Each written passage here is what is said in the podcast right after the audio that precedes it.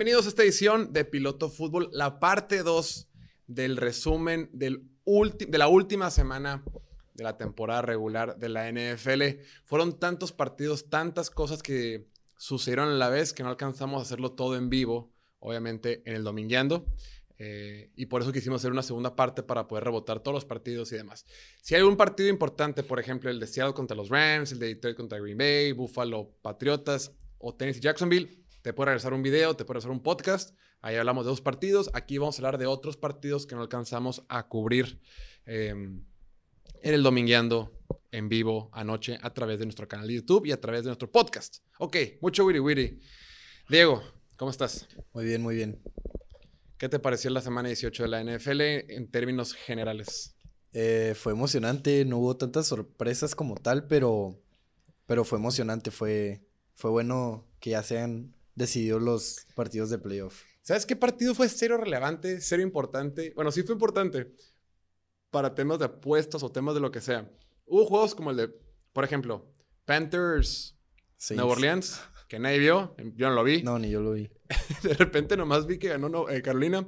Pero Sam Donald lanzó dos intercepciones, ¿no? Y completó como tres pases, cuatro pases, algo así. Y ganaron con una patada al final. Luego, el Chargers contra Broncos. Un partido que no se jugaba nada y que por alguna extraña razón Brandon Staley, el head coach de los Chargers, con la suerte que tienen, con la suerte que tienen los Chargers históricamente, no banquea a sus jugadores, no los descansa.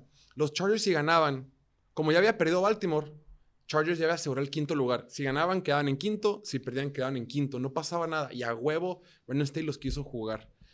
Luego se lastima Mike Williams, el receptor. No sabemos cómo va a estar.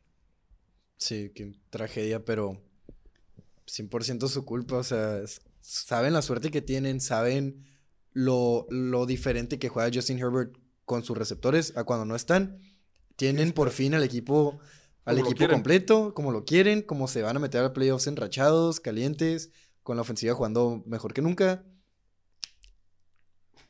No entiendo. ni siquiera ganaron al final. Ni siquiera ganaron, güey jugó creo que hasta el cuarto cuarto. La gente no lo estaba viendo, nomás estaba viendo los highlights y de repente, o siguiéndolo en Twitter y comentaban eso. Vi que Russell Wilson jugó muy bien, eso sí. Estaba completando pases que no había completado en todo el año. Pases largos. No, sé cómo tal el juego, en el juego completo, porque pues tampoco lo vi. Pero de repente salí en el red zone ahí completando pases largos. Le pues, ganó en la competencia de los baños a su casa. Por fin. Ya se La semana pasada, ¿no? Iba 13 a 12, para los que no están familiarizados con el tema. Hay una competencia que inició en la temporada regular. Decían, ¿qué hay más en el mundo? ¿Baños en casa de Russell Wilson o pases de touchdown esa temporada? Como hay 12 baños en la casa de Russell Wilson, el marcador estuvo muy disparejo casi toda la temporada. Iban ganando los baños. Iban ganando los baños. La semana pasada, Russell Wilson los rebasó y ayer, bueno, en la semana del domingo, pues ya tuvo tres pases de touchdown. Quedó 16 a 12 en favor de Russell Wilson. También tuvo una intercepción, pero lo comentábamos en la previa. Russell Wilson venía jugando de menos a más. Últimamente está ligeramente mejor, lanzando para más de 210 yardas en sus últimos 5 o 6 partidos. Ven. Sí, pues qué bueno que hay esperanza para el próximo año. Sí, güey, mínimo hay algo. Porque creo que para los fans de Denver, durante gran parte de la temporada decíamos, güey, ¿cómo es posible que seamos la peor ofensiva? ¿Cómo es posible que no tengamos una ofensiva que pueda operar, güey? Mínimo ya vimos pases de Russell Wilson que dices, ah, bueno, sí están los pases profundos todavía. Ah, bueno, todavía corre. Porque como que no quería correr. Igual era un tema del coach. Entonces, esperemos que puedan encontrar ahí en esta off-season. Otros partidos de los que no hablamos, Vikings contra Bears. Con esta derrota, los Bears, después de 10 derrotas consecutivas, aseguraron la primera selección del draft. Y si yo fuera fan de los Bears, estuviera súper emocionado. ¿Tú no? Claro. Sí, pero no por temas de, la selección como tal, sino lo que puedes conseguir por ella, ya que sí, cabrón, esa selección es, para Bryce Young. o CJ Stroud. O CJ Stroud o el Korak de tu elección. Ya tienes a Justin Fields que creo que esta temporada, en lo, en lo que alcanzó a jugar, se, pues se ve que es el Korak franquicia, o sea, no, no, no, no debes jugarle a eso. Tienes que tratar de sacarle algo a, ese, a esa selección, dárselo a un equipo que se esté que esté desesperado por un coreback, que te den dos first rounders, que te den un jugador, que te den un liniero, un defensivo, algo así, un trade así increíble. Porque los Texans siguen la selección número dos y ellos seguro van a agarrar un coreback. Entonces se van Entonces, a empezar, van a empezar a escasear los quarterbacks. Claro. Imagínate Carolina lo que va a pagar por subir. O un equipo como Washington, un equipo como sí. Indianapolis. La gente está hambrienta por picks. O hasta los... Un DJ Moore por el primer pick acá. Sí, yo si fuera los fan, yo si fuera fan de, de, de, de Chicago, estaría súper emocionado por lo que pueden hacer. Y, y tiene ese lugar porque además de que se comprometieron con perder 10 partidos consecutivos, como Houston ganó, Houston quedó mejores que ellos, güey. Güey, en la competencia con Martín, este fue el partido definitivo, güey. Yo tenía, Martín iba arriba de mí. Bueno, faltaban los partidos de la tarde, pero Martín tenía un juego más que yo. Me urgía que Houston ganara o que Houston cubriera al menos. Houston convirtió en la última serie ofensiva una cuarta y 12, una cuarta y 20, que se le cae las manos al safety de, de Indianapolis, de las manos para liquidarlo. Y se ponen 30 y 30-31 abajo. Y Lovie Smith dijo, vámonos por dos para ganar el Sí, partido. Dijo, si ya van a correr, pues mejor que me corran. Y me llevó la primera selección global para que Houston no tenga primera selección global. Sí. En fin, pero bueno, los partidos que queremos entrar un poquito más a detalle, ya mucho wiri wiri. Tenemos que hablar del partido que rompió con las esperanzas de toda la gente que radica en la ciudad de Pittsburgh. El partido más raro, Dolphins contra Jets.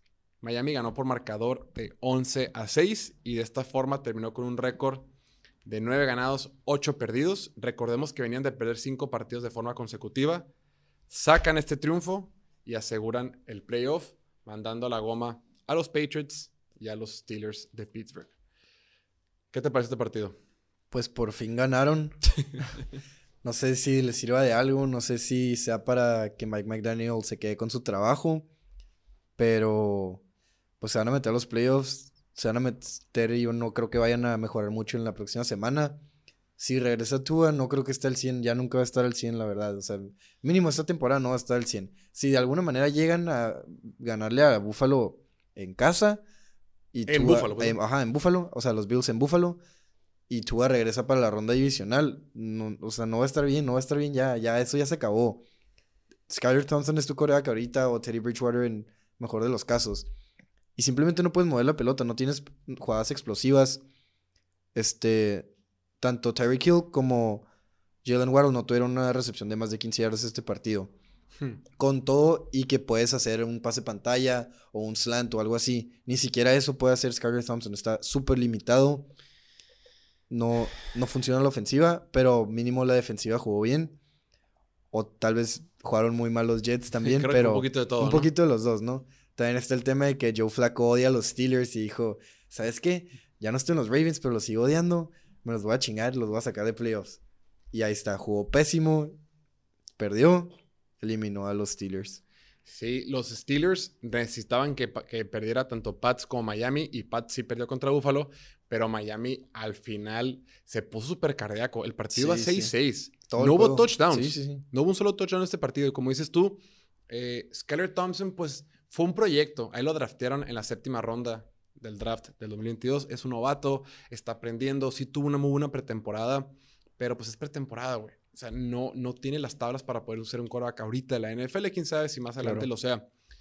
Lo que tiene Tua Tagovailoa, mucha gente le critica el brazo o que no es tan atlético como otros quarterbacks modernos de la NFL. Lo que sí tiene Tua es que él confía ciegamente en Mike McDaniel. Si Mike McDaniel hace un diseño de jugada y te dice, ¿sabes qué? Tienes que leer a este jugador. Si el jugador defensivo hace esto, tú vas a atacar este hueco, independientemente, tú atácalo. Y por eso toma decisiones tan rápido. Tú a Tagovailoa, tiene la bolsa de protección, uno, dos, suelta el pase. Y tiene quick release. Suelta la pelota en friega, no, no titubea tanto. Aunque la ventana de oportunidad sea cerrada, no titubea tanto. Estos quarterbacks como Tua, perdón, como Teddy Bridgewater, Skyler Thompson, que tienen otras, otras habilidades, dicen, no, espérate, déjame guardar un poquito, no, espérate. Y se desesperan, no sueltan la pelota y intentan correr o intentan improvisar, pero no, esta ofensiva no está diseñada para eso. Hubo varias jugadas que Skyler Thompson, este, el receptor, y tenemos que entender que, en la- lo decías en la- el podcast pasado, en la NFL estar abierto es media yarda, una yarda, Sí, es sí, sí. poquita separación, estás abierto, güey. Mientras no tengas el defensivo enfrente de ti, entre, mientras el defensivo no esté pegado a ti e interviniendo con la visión del quarterback, estás abierto, güey. Y tú a Tongo lo entiende, él es muy preciso. Podrá que no tenga un puede que no tenga un cañón de brazo, pero es muy, muy preciso. y, este, y puede soltar esos pases. Y Skyler Thompson no quería, intentaba correr.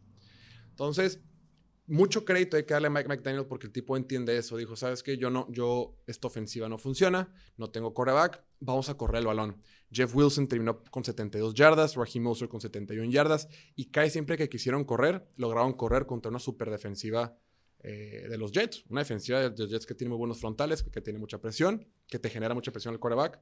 Y pues bueno, ahora vamos a ver si les alcanza para un partido en Buffalo con el frío no creo. contra un super equipo. ¿no?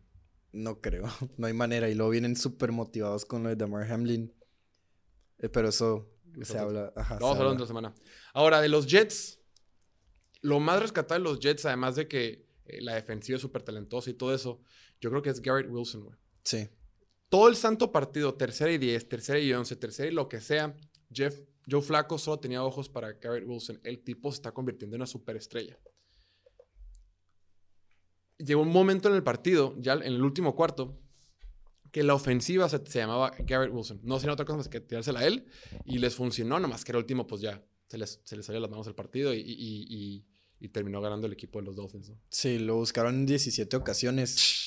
Y no fue tanto que Joe Flaco lo estuviera buscando, era más que Joe Flaco, ah, no encontró nadie, voltea y ahí estaba Garrett Wilson solo, o venía así, ah, tírala, tírala. Tuvo nueve recepciones, 89 yardas, terminó el año como número uno en todas las métricas de receptor para entre novatos. Órale. En 147 targets, 83 recepciones y 1103 yardas. Bueno, todas menos anotaciones.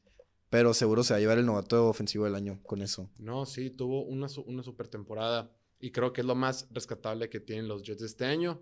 Y nada, ahora imagínate el siguiente año. Con un buen coreback. Hablando de gente que quiere por coreback, Zach Wilson, por más que digan que sí, Muchas veces los equipos dicen, no, Zach Wilson lo queremos mucho, lo, valoramos un montón, queremos que es un quarterback top, pues para que lo puedas vender, para que tenga cierto valor de cambio.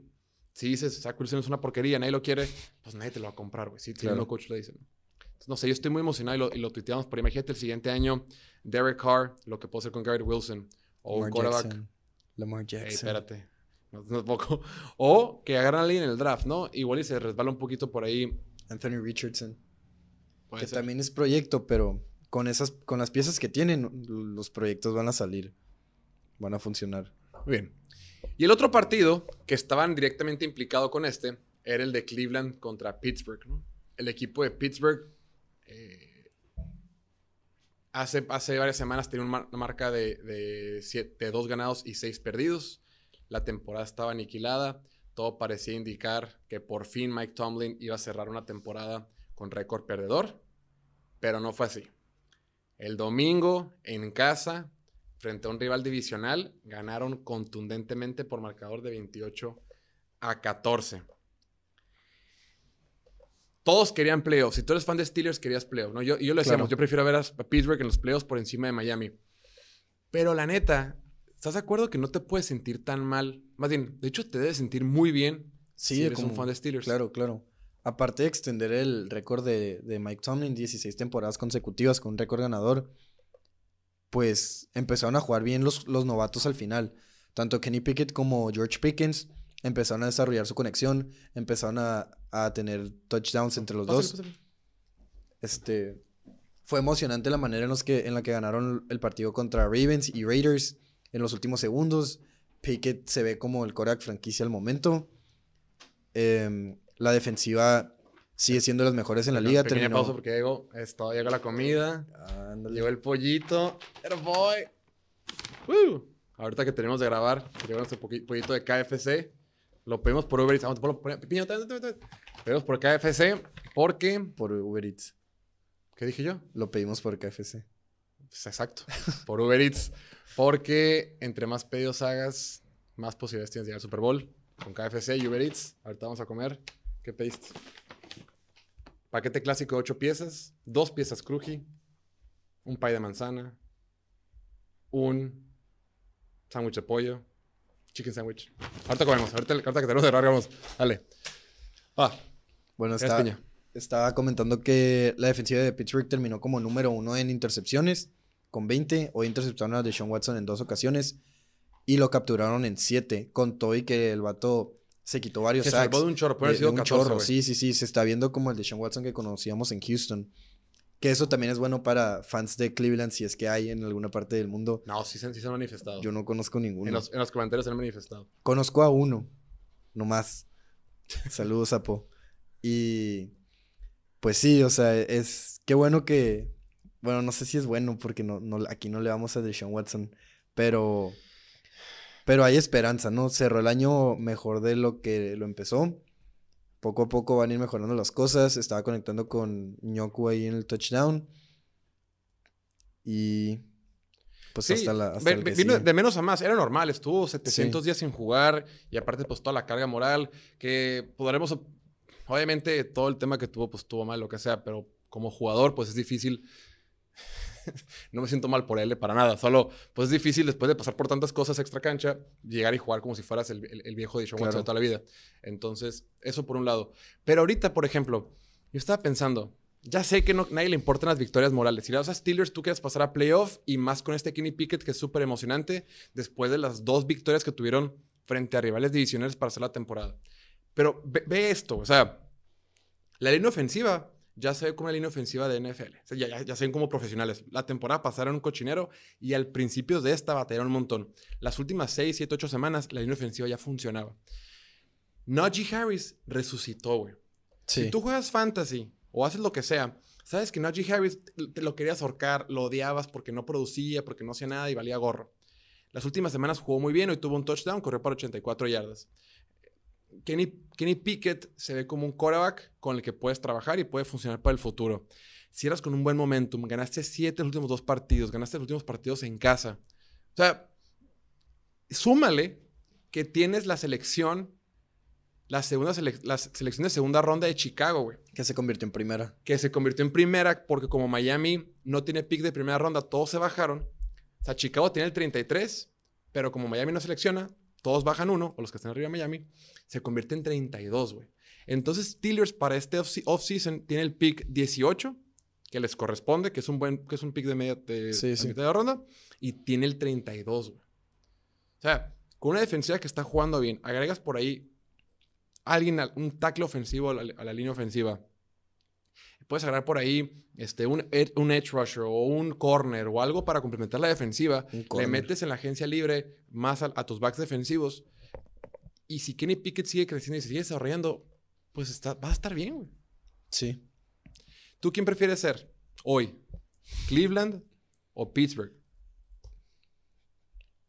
Pittsburgh definitivamente. 100%, Sí, sí, güey. sí, 100%. Cleveland ni siquiera tiene picks de primera ronda. Este, la defensiva es un, no, no tienen jugadores en la línea defensiva, tienen que invertirle mucha lana. Están saturados financieramente por el contrato de Sean Watson. No tienen selecciones de draft y están esperando que él los salve. Por el otro lado, Steelers, tienes un contrato de un Korak novato que es barato y te permite maniobrar financieramente para traer piezas a tu, a tu Y equipo. tienes un coach de Hall of Fame. Y tienes a, no lo mencioné, y tienes a Mike Tomlin que está convirtiéndose en un, que es un salón de la fama, ¿no? Sí. Ahora, por ejemplo, ¿quién prefiere ser hoy? ¿Miami o Pittsburgh? Con el tema de Tua, con el tema de la conmoción y todo eso, creo que sí, Pittsburgh. ¿Pittsburgh o los Giants? No, los Giants. Brian Dable va, va a voltear toda esa franquicia. Ok, ¿Pittsburgh o los Jets? Los Jets. Solo les falta el coreback. ¿Pittsburgh o Tennessee? Pittsburgh. Sí, entonces, para haber pasado más, casi 20 años, o unos cuantos después de un quarterback salón de la fama como el Big Ben, y en tu transición tengas un equipo como este equipo de Pittsburgh, el cual yo prefiero po- por, encima de Cincinnati, o perdón, cierto, por encima de Cleveland, Tennessee, lo que decíamos, o hasta los mismos Dolphins, dices, güey, estamos bien. Ya sé que todos queremos verlos en, te entiendo, yo sé que tú los quieres ver en playoff, pero no está tan mal. Es la transición, siguen manteniéndose como un equipo de excelencia y vamos bien. Sí. Después, hablando de esta división, el partido donde si ganaba Baltimore se convertía en un volado, pero siempre no. El de Cincinnati frente a... Lo, frente a la peor introducción de la historia, güey. El duelo por el... Es que se complicó todo con el partido de caballo. El duelo entre Baltimore y Cincinnati, donde Cincinnati terminó ganando en casa 27 a 16. Justo antes del partido anunciaron que sería Anthony Brown, el quarterback titular de los, de los Ravens de Baltimore, un quarterback novato que ni siquiera fue drafteado, un quarterback que hacía su debut como titular, si no me equivoco. Probablemente en mi vida había escuchado de un Anthony Brown más que el corner famosísimo de los Eh, Cowboys. que es famoso por los motivos incorrectos. Las primeras cuatro series ofensivas de Baltimore fueron un completo asco. Primera serie ofensiva, tres y fuera. Siguiente pase que lanza intercepción. Intercepción. Y eran pases muy malos. Y después eh, se la jugaron en cuarta y no convirtieron. O sea, las primeras cuatro series ofensivas, las cuatro veces regalaron el balón. Era difícil de ver este, este, este juego. Sí. Jugaron sin Mark Andrews. Qué esperación la, la ofensiva de Baltimore. Aunque en la segunda mitad mejoraron un poco, pero esta ofensiva de Baltimore a mí me tiene bien agüitado. Si pensaste que estaban mal con Taylor Huntley, mm, ni se diga como lo que pasó hoy. No, si pensabas que están mal con Lamar Jackson y luego pensás, bueno, dices, no puedo estar peor, te enseñan a Taylor Huntley y luego dicen, no, no puedo estar peor, te ponen a Anthony Brown, güey. No, no, Hubo- imposible. Hubo un punto en el juego donde tú- los receptores, o sea, era ya en la segunda mitad, creo que en- a la mitad del tercer cuarto por ahí. Los receptores solo habían acumulado una recepción a la madre. en todo el partido. Entonces, no, no pueden hacer nada. Y de repente tuvieron jugadas largas, jugadas buenas, que fueron así, ojos cerrados, la, la tira. Creo que las dos fueron a Sammy Watkins. Así en el, en el, en el pase largo, el 9 Sí. como que corta por abajo del córner, la agarra y pues avanza un poco, ¿no? Y la segunda vez que hicieron eso, avanzó, avanzó y fumble. Y ya dices, no, ya, no, Pero- nada le sale bien a Sí, estos. deja tú. eh, También anoté. Fue hacer un pase largo a Sammy Watkins que parecía que iba a cerrar un poquito el partido, que si traías a Baltimore en el ticket, medio se iba a cerrar. Es el Sí. fumble. Pero una, una eh, en el tercer cuarto, hubo un pase largo también al receptor a James, Por- James Prosh, Ujú. que por la banda derecha encuentra el pase, pero pisa fuera. Pisa güey. afuera, sí, Había pisado fuera desde antes, entonces fue eh, toque, toque ilegal. claro. Pero bueno, pues va a ser la revancha el, este fin de semana de Cincinnati contra Baltimore. Vamos a tener mucho tiempo para hablar de eso. Fue una súper, súper, fue un súper reto para, para Anthony Brown. Porque la defensiva de Cincinnati le hemos venido diciendo que ha estado jugando de más a menos. ¿no? Yo quiero hablar un poquito más de Cincinnati en esta ocasión. Da la impresión que Cincinnati como que no termina de meter el pie al acelerador, güey. Sí, se van arriba rápido, abren, empiezan fuertes, empiezan bien y luego como que se tranquilizan. Como que ya les da hueva, sí, güey. les da hueva. O sea, digo, este era un juego.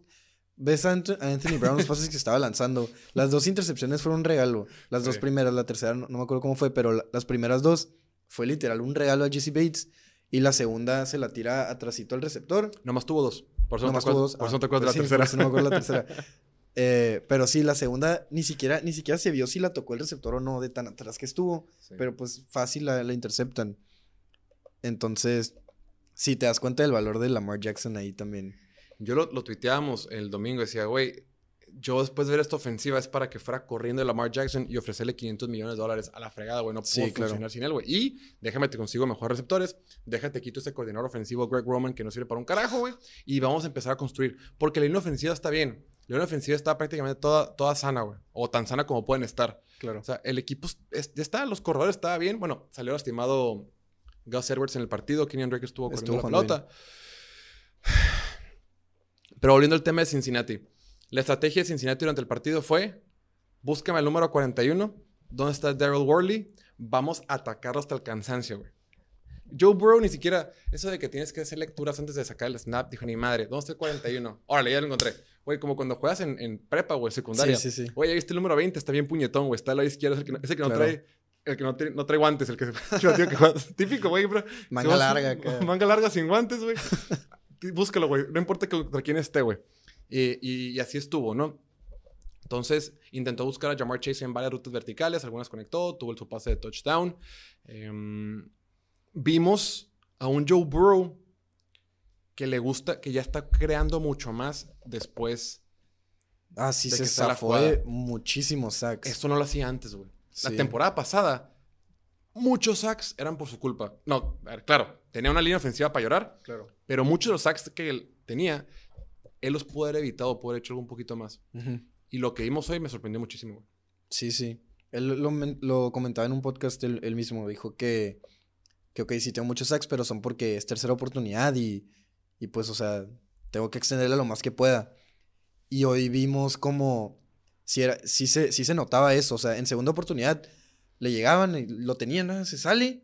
Y en vez de seguir tratando de extenderla y terminar peor, terminar 20, 30 yardas atrás, la tiraba para afuera. Ok, ya evité el sack, la tiro para afuera. Pero si era tercera, sí hacía lo más que podía.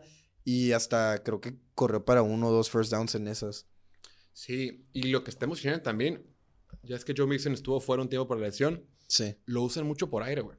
Sí, Entonces tienes a Tyler Boyd, tienes a T. Higgins, tienes a... De hecho, un pase voló a T. Higgins que lo tenía solo para touchdown también. No, lo, lo, yo también pensé que lo había volado.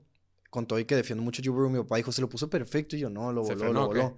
No, no, no abrió la mano, como que, como que lo estaban jalando poquito y nomás extendió una mano, Ah, pero no completamente, así como, como que le calculó mal. La jugada anterior le habían dado un madrazote, Así capaz es. y quedó medio tocado, pues.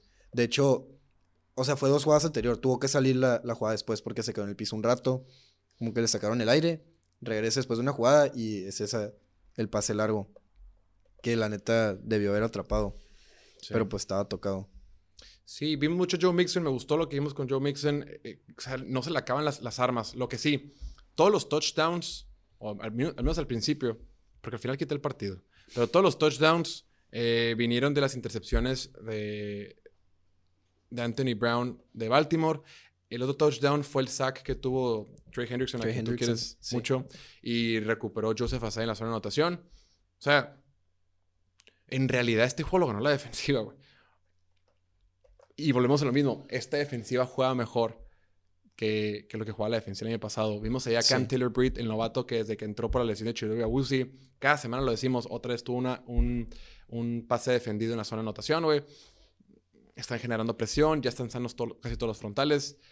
Estamos, güey. Estamos listos Sí. para playoff, güey. El equipo más hot del momento. Y no dejan de ganar. ¿Cuántos partidos llevan? Ocho consecutivos. Ocho consecutivos, sí. O sea, no, no, no, no, dejan, no dejan de ganar. Ahora, vamos a ver. Lo único, lo único que tenemos que ver para el siguiente partido es cómo va a atacar esta ofensiva cuando ya no tenga margen de, mar- margen de error. O sea, esta ofensiva, insisto, parece que juegan sin poner todo el pie al acelerador. Sí. Yo sé como que, como que calculan sus riesgos, le van midiendo. Hoy salió lastimado el liniero ofensivo Alex Capa. Pero bien, ¿no? Pues parece ser, no sé, no, no. Él dijo, dijo pulgar arriba. O sea, todo va a depender para el siguiente partido si juega Lamar Jackson o no. Si juega Lamar Sí. Jackson, podemos hablar de que pueda estar cerrado o lo que sea.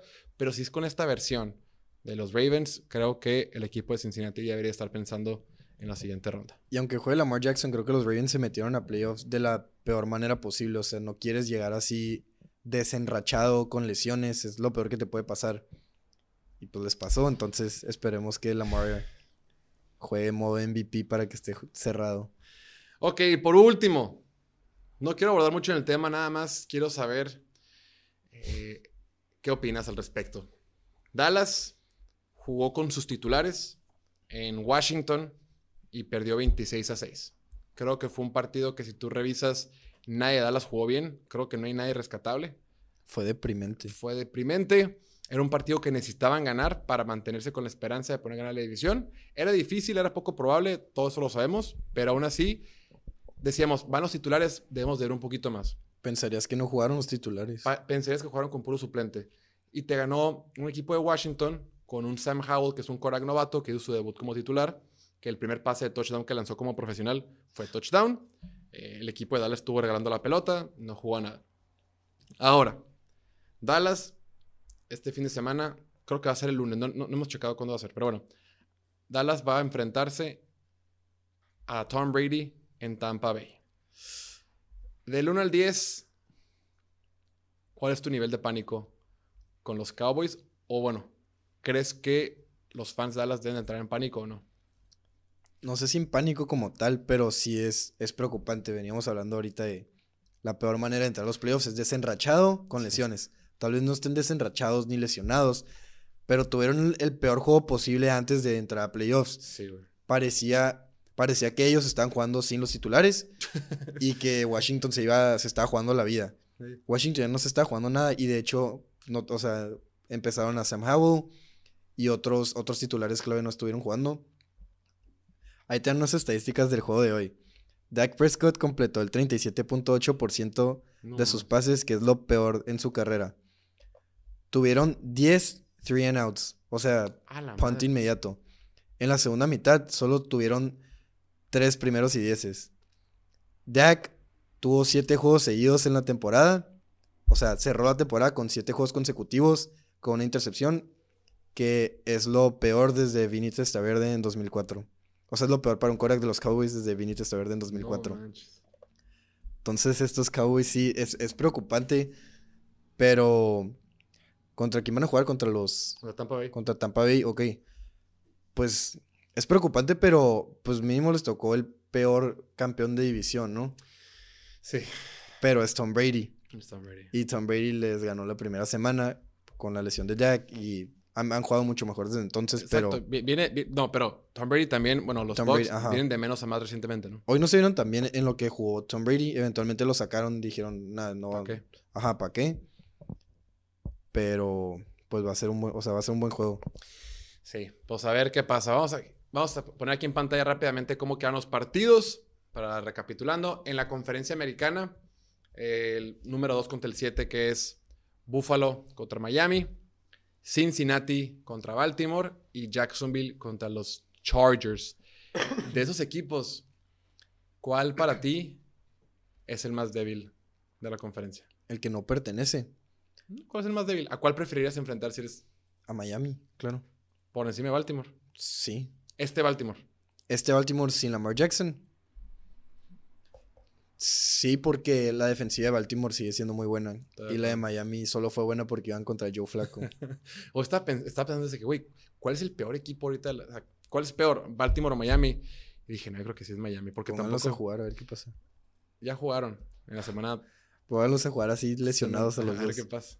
Ahí está, ahí lo tienen. De la conferencia nacional lo vimos en el episodio anterior.